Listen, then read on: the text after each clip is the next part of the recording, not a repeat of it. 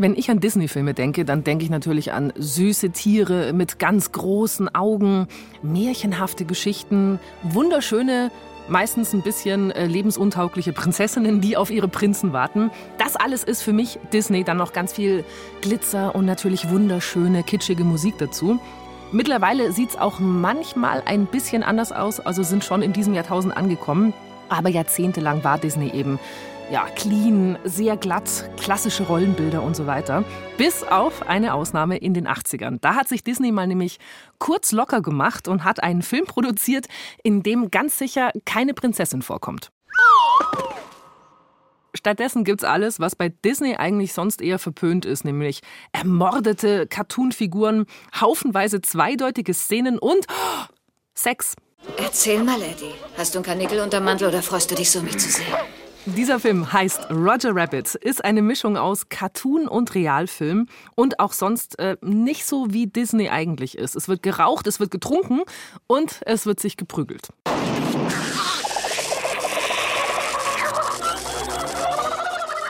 Und obwohl dieser Film wahnsinnig erfolgreich war, gibt's bis heute, das ist wirklich äh, eine Schande, keine Fortsetzung davon. Aber fast hätte es eine gegeben. Das hier ist Nie im Kino, ein Podcast über spektakulär gescheiterte Filmprojekte. Und heute geht's um Roger Rabbit 2, The Toon Platoon. Die verlorene Fortsetzung, in der Roger Rabbit nicht nur gegen die Nazis in den Krieg gezogen wäre, sondern der Film, in dem er auch rausgefunden hätte, wer eigentlich sein Vater ist. Ich nehme an, ihr seid neugierig und das völlig zu Recht. Ich bin Christina Wolf und ich verspreche, heute wird's wild. Falsches Spiel mit Roger Rabbit gilt bis heute als Meisterwerk des Mischfilms, also ein Film, in dem echte Schauspieler mit Zeichentrickfiguren zusammen agieren. Der hat das Vielfache von dem eingespielt, was die damals irre aufwendige Produktion gekostet hat. Und auch nicht zu vergessen, der hat vier Oscars gewonnen.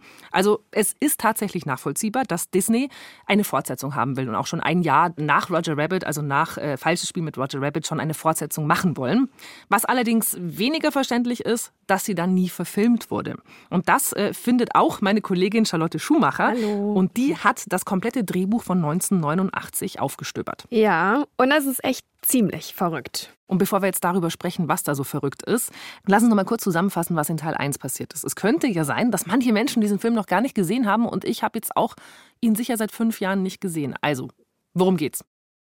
Also, der erste Teil, der spielt im Los Angeles der 40er Jahre, als dort sogar noch die Straßenbahn funktioniert hat. Das ist ja auch mal so ein Running Gag. Mhm. Und die Zeichentrickfiguren, die leben dort wie echte Menschen mit echten Menschen zusammen. Und man nennt die Toons vom Wort Cartoon mhm. natürlich. Und die meisten wohnen in einem Viertel namens Thun-Stadt. Und da geht es ziemlich verrückt zu, weil die Toons quasi unsterblich sind, also unkaputtbar und alle irgendwelche völlig übertriebenen Charaktereigenschaften haben. Aber in dieser Thunstadt passiert dann doch etwas Schreckliches, und zwar ein Mord und Roger Rabbit wird verdächtigt.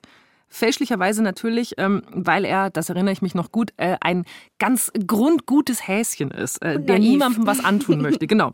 Und dann geht eine wilde und chaotische Verfolgungsjagd los und äh, das Ganze ist eben sehr viel düsterer und versauter, wie man das von Disney so kennt. Und ja, so dieses Prinzessinnen-Image äh, kommt da nicht so vor. Nee, Prinzessinnen-Image ist auch ein gutes Stichwort, denn da gibt es ja das komplette Gegenteil von einer Prinzessin in dem Film, nämlich Jessica Rabbit. Sie wissen ja nicht, wie schwer es ist, eine Frau zu sein, die so aussieht wie ich. Tja, also, Mm, Jessica Rabbit, die sexy Anti-Heldin. Und die heißt ja nur Rabbit, weil sie eben mit diesem Kaninchen, mit Roger Rabbit, verheiratet ist. Sie selber ist nämlich eine menschliche Frau. Aber eine Cartoon-menschliche Frau, also äh, eine Zeichentrickfigur, aber halt eine, die jetzt nicht unbedingt ausguckt wie ein unschuldiges Häschen, sondern Jessica Rabbit kennt man. Heidi Klum hat sie auch mal als die verkleidet äh, an Fasching, ne? Also die hat so ein... Halloween. Halloween. Entschuldigung, Entschuldigung, meine ja. Auf, dem, auf der Fassnacht in Franken. Auf jeden Fall, wie sieht Jessica Rabbit aus? Also so mega sexy und lasziv, ganz verrucht, hat äh, riesengroße Brüste, so äh, rote lange Haare, die so ganz silky herabgleiten. Dann hat sie rote Lippen und dann noch dieses Rot ist das Kleid, ne? so ein rotes, trägerloses Kleid, genau. Schlitz bis zur Hüfte und äh, natürlich auch noch so lange lila Handschuhe. Ich bin nicht schlecht. Ich bin nur so gezeichnet worden. Und äh, diese Sexbombe kommt dann in einem Film vor mit aber so ganz normalen Comicfiguren, die man eigentlich aus dem Kinderprogramm kennt. Ne? Also so Mickey Mouse, Goofy und so, die laufen auch durch die Gegend rum. Ja, ja, genau. Aber nicht nur die beiden, noch viel, viel mehr. Also auch Bugs Bunny zum Beispiel oder Daffy Duck und Donald Duck. Also mhm. Roger Rabbit ist im Prinzip das erste große Crossover der Filmgeschichte, wo diese braven, kindlichen und lieben Disney-Figuren und die eben ja schon immer etwas dreckigeren, unverschämteren Looney Tunes von Warner Brothers eben plötzlich zusammen auf der Leinwand in einem Film auftauchen. Ja, wirklich, schockschwere Not. Das ist ja wie wenn, sagen wir mal, Gandalf durch Hogwarts laufen würde und sich dann mit Dumbledore trifft. Oder, oder machen wir noch was. Obacht, Obacht, ah, jetzt fallen Nerds jetzt in Ohnmacht. Captain Kirk, der äh, mit Darth Vader sich eine Schlacht liefert. Das finde ich eine schöne Vorstellung. So ungefähr ist es bei Roger Rabbit. Da kommen sie alle zusammen. Dafür haben Disney und Warner Brothers sogar einen extra Vertrag geschlossen, der Disney eben diesen uneingeschränkten Zugriff auf alle Figuren von Warner gewährt. Die hatten nur eine einzige Bedingung. Mickey Mouse, also sagen wir mal Obercartoon aus dem Hause Disney und Bugs Bunny, das, der Konterpart von Warner, die müssen den gleichen Zeitanteil auf der Leinwand haben. Diese Divas. Echt? Die Superstars. Unglaublich. Aber man muss sich das schon nochmal wirklich äh, vor Augen führen, wie revolutionär das tatsächlich ist als Konzept. Also dieser ganze Film, also das mit den Figuren, die Anmutung dieser eben dreckigen Geschichte und natürlich auch, dass das alles in der echten Welt spielt. Ja, ne? auf jeden Fall. Also ich finde das echt total faszinierend, wie die das auch damals umgesetzt haben. Das war ja ja noch vor der äh, Computeranimation. Und äh, das sollte man vielleicht auch nochmal erwähnen. Das haben nämlich zwei absolute Stars der Filmbranche gemacht. Steven Spielberg und äh, Robert Zemeckis. Steven Spielberg ist ja eh klar, der war Produzent. Und Robert Zemeckis, der hat den Regisseur gemacht. Den kennt man zum Beispiel aus den Filmen Zurück in die Zukunft. Ja, und von einem meiner Lieblingsfilme aller Zeiten. Der sollte mhm. jetzt hier nicht unter den Teppich gekehrt werden, nämlich äh, nicht Forrest Gump. Nein, Forrest Gump ist nicht auch mein gut. Lieblingsfilm, ist auch von Robert Zemeckis natürlich. Äh, ich rede von Der Tod steht dir gut. Mit Meryl Streep und Goldie Hawn, die nicht sterben können. Isabella Rossellini, Bruce Willis. Sollte man auch mal eine Folge machen. In einem anderen Podcast. Ein fantastischer Film. Ich lache mich äh, jeden Tag einmal tot über den Film. So ich würde es mir anhören, weil ich muss nämlich gestehen, ich habe da eine leichte kleine Bildungslücke. Ich habe den Film nie, nie gesehen. Ich mache nur so Cartoon-Noises heute. Nein. Aber was ich eigentlich sagen wollte und was ich auch total interessant finde, Bob Hoskins, der spielt in dem ersten Teil die menschliche Hauptrolle. Das mhm. muss man hier immer trennen. Und er musste bei den Dreharbeiten dann eben ständig mit einem unsichtbaren Kaninchen sprechen. Mhm. Und er sagt, das hat ihn echt fast verrückt gemacht. Er hat noch Monate nach der Produktion irgendwo Roger Rabbit gesehen, der irgendwie im Alltag plötzlich aus der Wand geploppt ist. Das ist ein, tatsächlich, finde ich, äh, vielleicht ein Grund, warum Bob Hoskins in den 80ern so viel getrunken hat. das weiß man nicht genau. Nein, nein, nein. Jetzt reicht es aber, finde ich, mit dem Geplaudere über Roger Rabbit 1, weil es geht ja heute um die nie gedrehte Fortsetzung. Roger Rabbit 2, The Toon Platoon. Und ich weiß ja, dass du auch das Drehbuch dazu gefunden hast. Ich bin natürlich besonders gespannt auf den Darth Vader-Moment, den du versprochen hast. Nämlich äh, Roger Rabbit findet raus, wer ist sein Vater. Ich verrate es jetzt aber noch nicht. Später. Mhm. Ähm, du kannst ja aber in der Zwischenzeit schon mal überlegen, wie viele berühmte Filmhasen es wohl so gibt, die für die Vaterschaft in Frage kämen. Ich kenne, glaube ich, genau zwei Filmhasen. Der eine ist hm. der aus Donnie Darko, der, der Horrorhase, und dann noch dieser andere. Na gut, ich bin gespannt. Erzähl mal, wie äh, ist denn jetzt die Handlung? Also wie würde Roger Rabbit 2 ausgucken? Also, es ist so, dass dieser nie verfilmte zweite Teil erstmal keine Fortsetzung ist vom ersten Teil, sondern ein Prequel, also mhm. davor spielt. Mhm. Und zwar genau sechs Jahre vor Roger Rabbit 1, also im Jahr 1941. Und Roger Rabbit ist in diesem Drehbuch noch gar kein Schauspieler. Und er kennt auch Jessica Rabbit noch nicht. Und er heißt mit Nachnamen auch noch nicht Rabbit. Alles anders. Er heißt Randall. Und er weiß nicht mal, dass er ein Thun ist. Der Plot, der startet einen Tag vor seinem 18. Geburtstag. Und zwar auf einer Farm in Kansas. Genau, also Roger lebt dort mit seiner Familie, mit den Randalls. Und das sind alles echte Menschen. Und da gibt es auch weit und breit keine anderen Tuns. Er ist also der Einzige, aber er checkt deshalb eben auch gar nicht, dass er eigentlich anders ist. Mhm. Nicht mal, als er zum Beispiel, äh, wie bei Farmarbeiten eben so üblich, in den Mähdrescher gerät und ohne Kratzer davon kommt. Denn, das muss man nochmal sagen, die, Crew, äh, die Toons sind nicht äh, sterblich. Das ist ja auch schon im ersten Teil so. Also man kann die so gut wie nicht töten. Oder wenn dann halt nur mit sehr, sehr, sehr viel Einsatz. Genau, aber Roger, der bemerkt das eben überhaupt nicht. Und an seinem 18. Geburtstag, da sagen ihm seine Eltern das dann aber. Also, dass sie gar nicht seine richtigen Eltern sind. Und die Szene, in der Roger erfährt, dass er ein Tun ist und kein Mensch, die haben wir, das ist Tradition bei uns bei Nie im Kino, natürlich nachspielen lassen. Genau. Wir befinden uns jetzt im Wohnzimmer auf der Farm der Familie Randall und es ist schon abends, also so ein bisschen am Dämmern. Earl und Dora, das sind die Adoptiveltern von Roger Rabbit, die warten da auf ihn und äh, wollen ihm eben jetzt etwas Wichtiges sagen. Mutter, Vater, ihr wolltet mich sehen? Setz dich, Roger. Wir müssen uns unterhalten. Mein lieber Sohn, ist dir schon mal aufgefallen, dass du vielleicht ein bisschen anders bist als die anderen Kinder in der Schule? Nein. Aber erinnerst du dich, als du und Butch Cooper im Steinbruch gespielt habt? Und das ganze Dynamit in deinem Gesicht explodiert ist? Butchie musste ins Krankenhaus, aber dir ist nichts passiert. Ja klar, weil ich meine Vitamine nehme. Er ist jetzt nicht, sagen wir mal, er ist nicht das, das schärfste Messer im Block. Kein sehr schlaues Kaninchen. Nee, ah, ich finde das so toll, diese nachgespielte Szene. Deswegen liefern wir auch gleich eine, eine weitere. Also nee, er ist, er ist tatsächlich ein bisschen naiv und ähm, auch offenbar ein bisschen blind oder meidet Spiegel oder so. Mhm. Äh, jedenfalls gesteht er dann im Laufe dieser Unterhaltung schon auch noch ein, dass es jetzt irgendwie schon Sinn macht, dass er nach dem Sport in der Dusche immer so komisch angeguckt wurde. Aber erstmal, da flippt er eben völlig aus. Ein, was, ein Tun? Ich? ich? Das ist unmöglich. Roger, beruhige dich. Nicht den Kopf verlieren.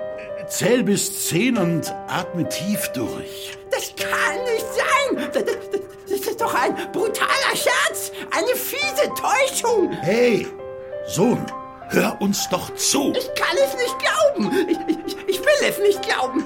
Ich sollte es nicht glauben. Was ist überhaupt ein Tun? Äh, es ist nichts Schlimmes, mein Lieber. Es bedeutet nur, dass du nicht zur gleichen Spezies gehörst wie die meisten hier. Hä? Also seine Eltern sagen ihm dann auch noch, dass sie ihn in einem Osterkörbchen vor der Haustür gefunden haben mit einer kleinen Notiz oh. und einem Foto von seiner echten Hasenmama. Also ein Zeichentrick. Wow, das ist jetzt echt ein bisschen Meta hier. Ähm, und dann beschließt er, was wohl alle jungen Hasen beschließen, wenn sie erfahren, dass sie adoptiert wurden. Er will natürlich seine echte Hasenmama finden. Ja, klar. Und deswegen zieht er los, er hat so ein kleines Bündel auf der Schulter und geht dann von der Farm runter. In die Welt hinaus. In die Welt hinaus, hat keine Ahnung wohin des Weges und kommt aber dann nach Hollywood. Und zwar mit, mit seinem neuen besten Freund. Also er, er lernt auf der Reise dann einen jungen Mann namens Richie Davenport kennen. Und das ist ein echter Mensch, mittelmäßig schön. Und er ist bei der Air Force ist er leider gescheitert, weil er Höhenangst hat und äh, der will jetzt Schauspieler werden. Und deswegen will er nach Hollywood und nimmt äh, Roger eben mit. Frag mich gerade, wer den hätte spielen können, wie du ihn gerade beschreibst. Mittelmäßig schön steht da drin. Jetzt dürfen wir hier aber niemanden beleidigen. Jung und mittelmäßig schön fallen mir nur deutsche Schauspieler ein. In Amerika sind sie alle viel zu schön, oder? Vielleicht hier äh, Frederik Lau oder so. Ich habe kein Bild von Frederik Lau. das ist das neue Versüd. Aha. Hm. Ich dachte an irgendwie, an, an wie heißt der, Chalamet, aber der sieht ja wahnsinnig blendend aus, der Call mhm. Me By Your Name. Aber das ist jetzt auch wieder, das ist dann wiederum zu versaut für Roger Rabbit. okay, gut, wir stellen uns auf jeden Fall einen mittelmäßig attraktiven Schauspieler vor. Okay, der Höhenangst hat auch noch. Wie geht's in Hollywood weiter mit, äh, wie heißt der, Richie Davenport und Roger? Also sie kommen in Hollywood an und Roger, der, die steigen aus dem Auto und Roger schnappt dann eben auch irgendwo auf der Straße auf, dass es eine Radioshow gibt, in der ein Moderator namens Mr. Keen mhm. dabei hilft, verschwundene Personen wiederzufinden. Und jetzt ist er natürlich Feuer und Flamme, klar. denkt, da kann er äh, ganz viele Menschen erreichen und will so seine Mama finden. Genau, das ist seine Radioshow. Also er mhm. rennt direkt zu diesem Radiosender und platzt dort auch einfach in die Live-Show rein. Und das kommt natürlich nicht so gut an und er wird dann wieder im hohen Bogen rausgeworfen und äh, vor die Tür gesetzt, sitzt dann da so ganz betröppelt auf der Straße rum. Aber dann, dann hat Jessica ihren Auftritt. Die arbeitet nämlich natürlich auch bei dieser Radioshow. Irgendwie müssen die beiden ja zusammenkommen denn sie kann einfach alle Soundeffekte, die man sich überhaupt vorstellen kann, nachmachen. Das ist ihr Job. Das ist ihr Job bei diesem Radiosender. Die hätten wir auch gut gebrauchen können hier für die Staffel, ne? Mhm. Also, und äh, die sieht aber damals eben noch gar nicht aus wie Jessica Rabbit, wie du sie vorhin am Anfang beschrieben hast. Also, also sie so ist nicht sexy. Nee, so. überhaupt mhm. nicht. Sie ist das komplette Gegenteil Typische davon. Radiomacherin. Radiogesicht. Also sie ist, so, sie ist total unscheinbar und eben das komplette Gegenteil von dieser sexy Zeichentrickfigur. Und natürlich auch diese Szene, wo sie sich zum allerersten Mal begegnen, die große Liebesgeschichte zwischen Roger Rabbit und Jessica, haben wir natürlich nachinszeniert. Genau, also Roger ist jetzt gerade mit Schwung aus dieser Drehtür beim Radiosender geflogen, gegen einen Hydranten geknallt und sitzt jetzt total geknickt am Straßenrand. Entschuldige? Hä? Ich glaube, du hast das hier verloren. oh. Geht's dir gut? Das ist doch deins, oder? Mein Foto, ja. Oh, danke, danke. Ich packe es ein, sobald meine Tasche nicht mehr so heftig pulsiert. Schau her, also, das ist bloß eine Show. Die einzige Person, die Mr. Keen jeden Tag findet, ist sein Barkeeper. Ich bin Jessica. Jessica Krupnik. Äh, Roger. Roger. Äh, weiter weiß ich nicht. Du gehst besser nach Hause, bevor du dich in noch mehr Schwierigkeiten bringst. Aber ich hab keins. Vielleicht kann ich bei dir wohnen. Ich klau dir auch nicht die Decke, versprochen. Oh, äh, danke, aber ich fürchte, ich habe schon eine Mitbewohnerin. Aber ich glaube, in meinem Haus ist gerade eine kleine Wohnung frei geworden. Hier ist die Adresse. Ah, äh. Dann bis bald mal. Okay. Ja. also, Roger hat es jetzt total erwischt und er zieht dann aber tatsächlich auch im gleichen Haus ein wie Jessica und ihre Mitbewohnerin, die heißt Wendy, und zwar mit seinem Freund Richie. Der ist bisher relativ erfolglos noch auf der Suche äh, nach seinem Schauspieldurchbruch und einer Rolle. Und diese Wohnung, in die sie einziehen, die ist eben direkt neben Thunstadt diesem mhm. Zeichentrickstadtviertel in Los Angeles, das es ja auch im ersten Teil gibt. Und als Roger das dann zum ersten Mal durchs Wohnzimmerfenster sieht, das ist der Moment, wo er zu Roger Rabbit wird, also wo er sich seinen neuen Nachnamen gibt. Oh, äh, was ist das? Thunstadt. Wir wohnen direkt nebenan. Was meinst du, warum die Miete hier so billig ist? Das ist es. Da werde ich meine Mutter finden. Sie muss da irgendwo sein ich komme mit meiner Mutter zurück. Oder mein Name ist nicht ähm, Roger. Roger Rabbit? Tada! er ist jetzt ein Kaninchen, offiziell. Naja, also er ist jetzt total motiviert und stürmt nach Thunstadt. Hat da aber eben erstmal nicht so richtig Erfolg bei der Suche auf der Straße nach seiner Mama. Ein bisschen besser läuft's aber tatsächlich bei seinem Freund Richie. Der bekommt nämlich endlich seine erste Rolle und wird dann allerdings am Set von Roger wieder gestört, weil der wuselt da ja in Thunstadt rum mhm. auf der Suche nach seiner Mama und äh, stiftet einfach völliges Chaos dann an dem Set von Richie, wo der gerade seine erste Rolle hat, wird dabei auch noch vom Studioboss entdeckt und bekommt dann einen Schauspielvertrag und Richie geht leer aus. Das heißt, das ist der Start von Roger Rabbits großer Schauspielkarriere, die man ja im, ähm, im ersten Film ist er ja ein Star. Also da wird genau. quasi der Grundstein gelegt. Genau. Okay. Und, mhm. und man kann sich jetzt vorstellen, dass Richie, weil der ja leer ausgeht, völlig wütend ist und der will sich jetzt diesen blöden Hasen schnappen und am liebsten umbringen. Also der jagt den da übers Studiogelände und schreit, I'm gonna kill you. Und dann kommt ihn aber der Zweite Weltkrieg dazwischen. Hoppla. Was, also ich meine, jetzt an sich oder kommt der wirklich genau in der Sekunde, während er versucht, ihn zu würgen? Tatsächlich, während die sich da prügeln, über das Studiogelände äh, stolpern, hören sie im Radio, dass da gerade der Krieg ausgebrochen ist. Denn es ist ja das Jahr 1941. Mhm. Mhm. Und die beiden kriegen dann halt im Radio mit, wie die Japaner Pearl Harbor angreifen, also den Flottenstützpunkt der Amerikaner. Pearl Harbor für alle, die in Geschichte geschlafen haben, also der Beginn des Krieges, äh, Japan gegen die USA, also quasi der Startpunkt, der Moment, wo die Amis äh, in den Zweiten Weltkrieg eingetreten sind. Genau. Es gab da eine große Eintrittswelle dann auch in die Army, so wird es auch im Drehbuch geschildert. Und es ziehen jetzt aber eben nicht nur die Menschen in den Krieg, sondern eben auch die Toons. Das heißt, wir haben mal wieder die Nazis in einem Hollywood-Film, in diesem Fall jetzt aber in einer Zeichentrickkomödie, was jetzt ein bisschen nach einem harten äh, Ortswechsel klingt, oder? So ja. für, für Roger und Richie. Ja, das ist auf jeden Fall jetzt schon ein harter Bruch. Aber ja, die beiden ziehen jetzt an die Front. Allerdings in unterschiedlichen Divisionen, denn die Toons, die sind ja wie gesagt unverwundbar, also können nicht verletzt werden, perfekt für Krieg und sollen jetzt quasi als Superdivision den Krieg gewinnen. Mhm. Und parallel stellt sich jetzt auch noch heraus, dass der Boss von Jessica in der Radiostation ein waschechter Nazi ist. Also so ein, so ein, so ein Undercover-Nazi aus Deutschland. Und der entführt jetzt Jessica nach Berlin und da soll sie Propagandaradio für ihn machen. Mit den Soundeffekten, die sie machen kann. Uh. okay, es klingt jetzt schon alles relativ bekloppt. Was ich noch gerne wissen würde, ist, ähm, welche Toons werden da rekrutiert? Also für diese Superdivision, besonders taffe, besonders harte Jungs? Ja, also die volle Portion Warner-Disney-Mischung kommt ja jetzt auf die Leinwand. Also Goofy zum Beispiel, Donald Duck, der schimpft da äh, wie bekloppt auf ich dem Feld Ich würde so gern nachmachen können an der Stelle. Ich kann es nicht. Ich kann, ich kann Goofy machen, aber ich kann, kann Donald Duck nicht machen. Schade. Entschuldigung. Pluto weiter. ist noch dabei, Mickey Mouse natürlich und auch noch ähm, viele neue Figuren, wie zum Beispiel, es gibt ein Cartoon-Flugzeug namens Peewee das Angst vorm Fliegen hat. Oh. Das klingt jetzt natürlich schon relativ tough, muss man sagen. Also die Nazis zittern, wenn Donald Duck und Goofy ich zittere. Also was ist der Plan? Wie sollen diese ja nicht ganz so bedrohlichen Charaktere die Nazis fertig machen? Naja, also die sind unkaputtbar und sollen jetzt mal eben alle kaputt machen. So, mhm. aber natürlich geht es nicht so richtig auf, klar.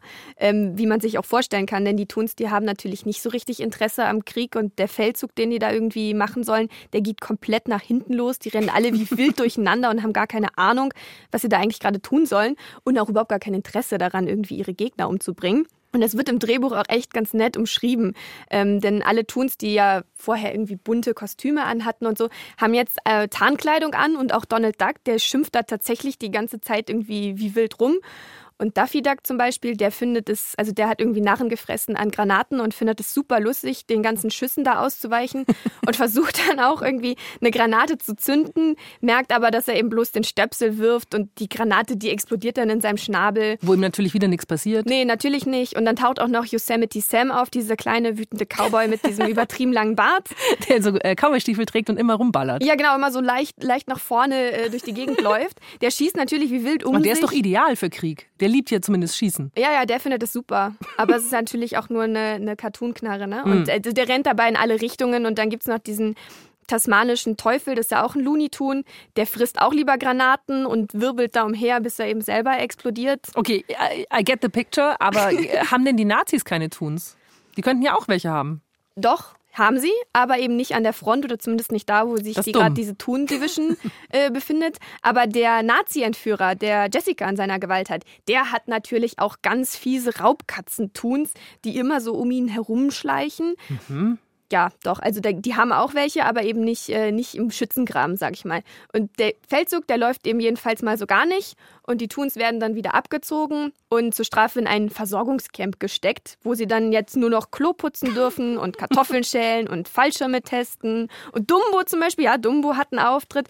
Der muss im Kampfflieger putzen mit seinen großen Ohren und seinem Rüssel und wird da, ist quasi die, oh. die Elefant gewordene Waschstraße. und also, und ich hatte auch erzählt, ganz am Anfang, Richie, äh, der Schauspieler, ne, der wollte Schauspieler ja eigentlich auch nur werden, weil er bei der Air Force gescheitert ist, weil er ja Höhenangst, Höhenangst hat. hat. Ja. Genau. So, nicht nur, wir haben nicht nur ein Flugzeug mit Höhenangst, wir haben auch noch einen Hauptcharakter mit Höhenangst. Was im Krieg vielleicht auch schlecht ist. ja, genau. Genau, die wird ihm nämlich jetzt auch wieder zum Verhängnis, diese Höhenangst. Und auch er wird abgezogen und eben in diese Versorgungsbasis gesteckt und trifft da natürlich wieder auf Roger. Was ich mich aber jetzt immer noch frage, weil ich ja genau zuhöre, was ist eigentlich mit Roger Rabbits Mutter? Also das war ja eigentlich der Startpunkt für die ganze Geschichte. Ist das jetzt vorbei, weil nur noch Krieg ja, genau. Jetzt ist Krieg das beherrschende Thema. Mhm. Die Suche nach der Mutter, die ist jetzt mal kurz ausgesetzt, also zumindest im Drehbuch. Das ist überhaupt kein Thema mehr. Für Roger gibt es jetzt plötzlich nur noch Jessica, seit er sie da in Hollywood auf der Straße getroffen hat. Und als er eben erfährt, dass die nach Deutschland entführt wurde, das da auf mhm. der Versorgungsbasis, ähm, bekommt er das auch mit. Da macht er sich natürlich dann sofort mit Richie auf den Weg und dann, jetzt wird es total verrückt. Ja, nee, bisher war das alles relativ stringent. Okay, berichte weiter. Ja, also wenn man so tief in diesem Drehbuch steckt, da verliert man schon mal den Bezug zur Realität. Und Wie Bob Hoskins, siehst du jetzt auch schon. genau, ich sehe auch schon Roger Rabbit aus der Wand ploppen. Na, aber es wird tatsächlich noch mal einer draufgesetzt. Weil es jetzt wahrscheinlich zu einem unglaublichen Showdown in Berlin kommt, oder? Wo Jessica gefangen gehalten wird. Genau, also Roger und Richie, die kommen jetzt, die reisen nach Berlin, was heißt reisen, die versuchen sich da irgendwie durchzuschlagen, kommen nach Berlin und dringen dann eben in dieses Nazi-Schloss ein und wollen da jetzt Jessica befreien. Aber zuerst müssen sie natürlich noch die Welt retten und den Krieg und den Bösewicht vernichten. Weil wir haben hier immer noch Disney und es muss alles sauber genau. ablaufen. Wir brauchen ein Happy End. Ne? Also so gesehen. Und jetzt kommen wir dann auch zu Jessicas Verwandlung. Also nicht mehr so Disney, würde ich sagen. Nee, jetzt kommt der femme fatale Moment. Sie soll nämlich jetzt ihren Boss, also ihren Entführer, verführen, damit Roger und Richie, also oder die ganze Thun-Brigade da, ähm, eben die Nazis stoppen können. Mhm. Da gibt es ja eben nur ein Problem. Jessica ist halt noch nicht so verrucht und sexy, sondern wird ja eher als eine graue Maus, also maximal als durchschnittlich beschrieben. Das ist dann also die, die Origin-Story von der äh, sexy Jessica Rabbit, wie man sie kennt. Weil sie den fiesen Nazi-Boss verführen soll und das geht natürlich nicht ohne rotes Kleid mit dicken Hupen. genau, das ist unbedingt, unbedingt notwendig dafür. Genau, Okay. und äh, sie macht es dann auch. Also ein paar Toons, die ziehen nämlich los und besorgen ihr dann dieses legendäre Outfit, das wir kennen, also die lila langen Handschuhe, Ja. das rote rückenfreie Kleid mit diesem Schlitz hoch bis zur Hüfte. Und äh, Jessica zieht sich dann hinter so einer Wand um, die nur ihre Silhouette zeigt. Und bevor sie sich präsentiert, ist sie auch noch so ganz schüchtern und sagt irgendwie, bitte nicht lachen. Ähm, aber es lacht natürlich auch keiner, denn allen klappt erstmal die Kinnlade runter. Und es klappt wirklich runter, weil sie Tuns sind. ja, klar. Klunk. Aber, nicht, aber nicht nur den Toons, sondern eben auch ihrem Boss. Nur Roger. Der findet den neuen Look irgendwie nicht so gut und das mit der Verführung findet er natürlich auch überhaupt nicht toll. Oh, aber Roger Rabbit, weil er so, so süß und naiv ist, also der findet es nicht so gut, wenn sie jetzt so, so sexy ist. Aber er heiratet sie doch. Ja, genau. Also der mochte sie vorher lieber, ohne das sexy Outfit. Und er wird jetzt auch mega eifersüchtig, einfach als sie dann da in das Büro von, von ihrem Boss geht, um ihn zu bezirzen. Was aber ein typischer Roger Rabbit-Move ist, oder? Da reinzurennen, Chaos zu stiften und, und er hat sie auch nicht so unter Kontrolle. Nee, genau. Also der stürmt da rein und äh, stiftet Chaos in diesem Zimmer und dann setzt natürlich auch sofort eine wilde Verfolgungsjagd ein. Und äh, die endet dann, jetzt, jetzt haben wir erst den Showdown, die endet dann auf einem 120 Meter hohen Radiosendemast. Ja, und jetzt rate mal, wer da in letzter Minute kommt und alle rettet, die da oben festhängen. Natürlich Richie. Er be- überwindet seine Höhenangst in klassischer Disney-Manier, wird der große Held der Geschichte. Genau. Ja? Aber wir haben noch einen zweiten Held. Es ist ein kleines Flugzeug Oh. namens Peewee. Das Flugzeug überwindet nämlich auch seine Flugangst. Und die beiden heiraten dann, weil Disney so dermaßen forward genau, war. out of the box, komplett. Juhu, ein Happy End. Nein, noch nicht ganz, denn Roger Rabbit, der muss ja auch noch seine Mutter bzw. seine Eltern finden. Hä? Aber wir waren doch jetzt im Krieg. Also jetzt, ist, jetzt kommt die Story doch wieder. Genau, wir haben jetzt mal kurz einen kleinen Schlenker gemacht und jetzt sucht er wieder seine Mutter. Und ähm, ich habe jetzt ehrlich gesagt auch erwartet, dass irgendwie seine Mutter sonst wer sein könnte, weil das halt die ganze Zeit so aufgebaut wird. Ja, und wer ist die Mutter? Ja, niemand Besonderes. Also sie ist einfach nur irgendeine Häsin. Sie hat nicht mal einen richtigen Namen in diesem Drehbuch. ähm, aber wir hatten ja schon, traurig. ja schon, aber dafür hatten wir ja schon angekündigt, er lernt eben auch seinen Vater kennen und das ist jetzt weniger enttäuschend. Ja, du hast es ja schon gesagt, einer der berühmtesten Hasen der Filmgeschichte. Jetzt ist also wirklich der Moment gekommen. Wer ist der Vater von Roger Rabbit? Und natürlich ist das eine Szene, die wir hier bei Nie im Kino in unserer nebenan, in unseren Nie im Kino Studios haben nachspielen lassen. Genau, die Toons, die sind jetzt gerade als gefeierte Helden aus dem Krieg zurückgekommen und äh, Roger hält eine Rede auf dem Hollywood Boulevard und ja, dann sieht er plötzlich zwei große Hasenohren vor sich. Mutter! Äh, Mama Mia? Meine Vorfahren? Ma Mama? Oh, Mama! Ich, ich bin so glücklich. Aber äh, was ist mit meinem Vater?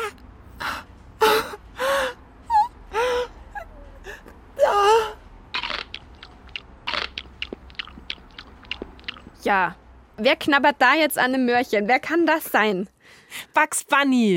genau, Bugs Bunny himself ist der Vater von Roger Rabbit. Das ist eine der besten, wirklich Pointen der Filmgeschichte. Wäre es gewesen. Bugs Bunny als Vater von Roger Rabbit. Wie schwachsinnig muss man sein, dass man das nicht macht? Oder? Also ich hätte es auch echt zu gerne gesehen. Ja. Aber nun war das halt so, dass Disney und auch Produzent Steven Spielberg diesen Ausflug in den Krieg halt irgendwie nicht mehr so cool fanden. Warum denn? Steven Spielberg macht doch ständig Kriegsfilme. Ja, genau. Der hatte damals nämlich gerade Schindlers Liste gemacht und er wollte jetzt nicht unbedingt eine Komödie produzieren, die im Zweiten Weltkrieg spielt und ist halt dann aus dem Projekt ausgestiegen. Okay, aber man findet doch noch einen anderen Produzenten in Hollywood, schätze ich mal. Da laufen ja noch ein, zwei rum. Also warum, warum hat man es nicht gemacht? Ich meine, Disney hat das äh, Drehbuch ja sogar in Auftrag gegeben. Warum wollen die denn auf einmal nicht mehr? Es ist ja schon so, dass Disney auch mit dem ersten Teil schon so seine Probleme hatte am Anfang. Die waren da ja schon mit irgendwie so ein paar Zweideutigkeiten, also diese sexy Anspielungen mhm. und so einigen Szenen nicht ganz so einverstanden, weil die einfach eben gegen alles sprachen, wofür Disney sonst halt steht.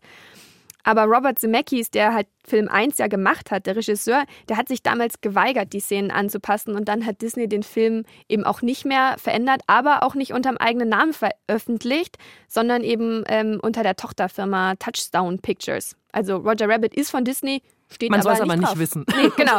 aber, die hatten, aber sie hatten doch einen mega Erfolg damit. Ich meine, darum geht es doch auch bei Disney. Also die haben ein neues Filmgenre sogar begründet, also mit äh, Real-Zeichentrick vermischt. Also Geld sticht doch in der Regel. Ja, alles richtig. Michael Eisner, der damals der Chef von Disney war, der war auch jetzt nicht völlig abgeneigt und ähm, der hat die Idee nicht von dem zweiten Teil nicht direkt verworfen, sondern der hat dann noch mal eine neue Drehbuchfassung schreiben lassen.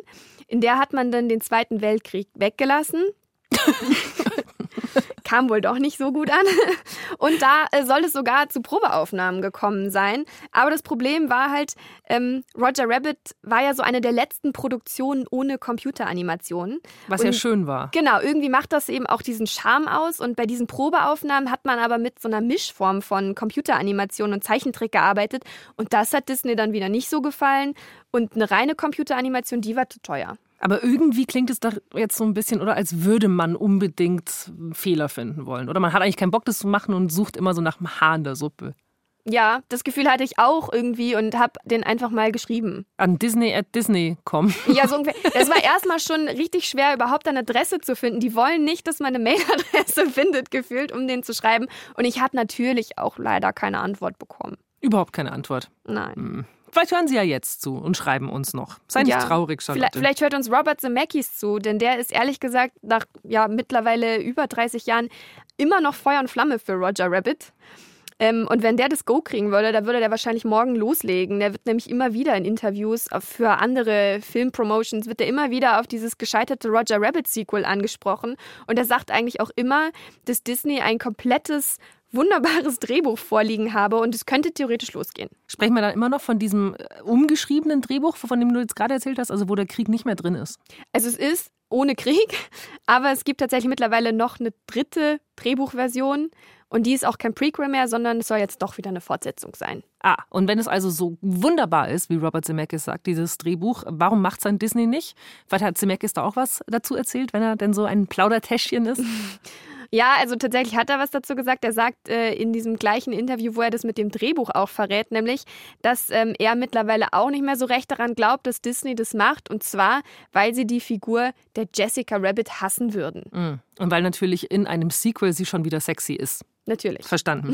Haben wir ja am Anfang schon besprochen. Roger Rabbit und alles äh, an und um Roger Rabbit und vor allem eben Jessica Rabbit passt nicht zu Disney. Das ist viel zu äh, unterleibig, möchte ich sagen. Und äh, ich würde ja sagen, das ist das Beste an Roger Rabbit. Aber gut, könnte man wahrscheinlich also noch 15 Drehbücher schreiben und an Disney schicken und die würden immer noch sagen, nein, das ist nicht Bambi, das ist nicht Cinderella. Wir wollen das nicht machen. Genau, Ausschlusskriterium. Und wahrscheinlich ist es auch noch einfach zu teuer. Also die Produktion vom ersten Teil, die hat ja schon drei Jahre gedauert. Das war alles wahnsinnig aufwendig. Und jetzt ähm, abschließend würdest du sagen, es ist ein Fehler, dass Disney das nicht mehr will? Ja, finde ich schon. Also der erste Teil ist einfach so genial und ich stelle mir einfach nur vor, wenn man jetzt so 2020 irgendwie diesen zweiten Teil so bewusst auf Retro produzieren würde, so wie damals auch den ersten Teil, das fände ich super. Das wäre total cool. Und ja gut, so ein kleiner Ausflug in den Zweiten Weltkrieg, der würde heute vielleicht einigen auch nicht schaden. So geschichtsauffrischungsmäßig. Genau. Mit ja. Jessica Rabbit als sexy Geschichtslehrerin und Bugs Bunny natürlich als Darth Vader. Ich würde zuhören. Ich finde, es passt auch ganz gut so in den Trend, oder? Weil Disney sich ja schon so ein bisschen, zumindest versucht, sich breiter aufzustellen, also mehr divers. Ne? Also so, Mhm. die, die Fans fordern es ja auch. Also Disney soll jetzt endlich auch mal in diesem Jahrtausend ankommen, oder? Man sieht es an der Diskussion um Elsa, also um Frozen, Genau, die Eiskönigin. Ist die jetzt lesbisch oder nicht? Ähm, Also mit dieser Roger Rabbit Story können sie sich viel cooler machen, könnten viel moderner sein. Dann mit dem Crossover können sie ja quasi jede Comicfigur, die es je gegeben hat, da irgendwie auch noch reinbauen. Eine Chance, die Disney da bisher verpasst. Ja, wer weiß. Also vielleicht bleibt Robert Zemeckis ja dran. Ich würde es mir fast ein bisschen wünschen, dass er da irgendwie noch sein Disney-Happy End bekommt. Aber ohne Bob Hoskins, der leider nicht mehr da ist. Robert Nein. Zemeckis lebt Gott sei Dank noch. Und Charlotte Schumacher, das ist ein schrecklicher Übergang, meine ich. ist bei mir und quietschfidel. Ja, fingers crossed für Robert Zemeckis und das war es natürlich mal wieder hier für Nie im Kino. Äh, zum ersten Mal mit Charlotte Schumacher Danke. über äh, Roger Rabbit. Herzlichen Dank und wir hören uns natürlich in der nächsten Folge wieder. Alle Folgen gibt es im Nie im Kino Podcast und die Absage mache ich dann an einem anderen Zeitpunkt, denn ich habe Hunger.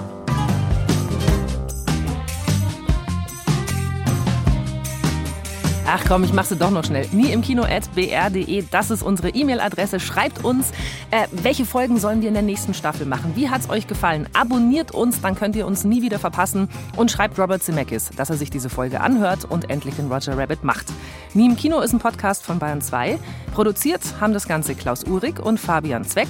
Burkhard Dabinus war Roger Rabbit. Christian Jungwirth war Rogers Vater und die äh, sehr wandelbare Xenia Thieling hat quasi alle Frauenrollen gesprochen. Ich war und bin und ich bleibe Christina Wolf.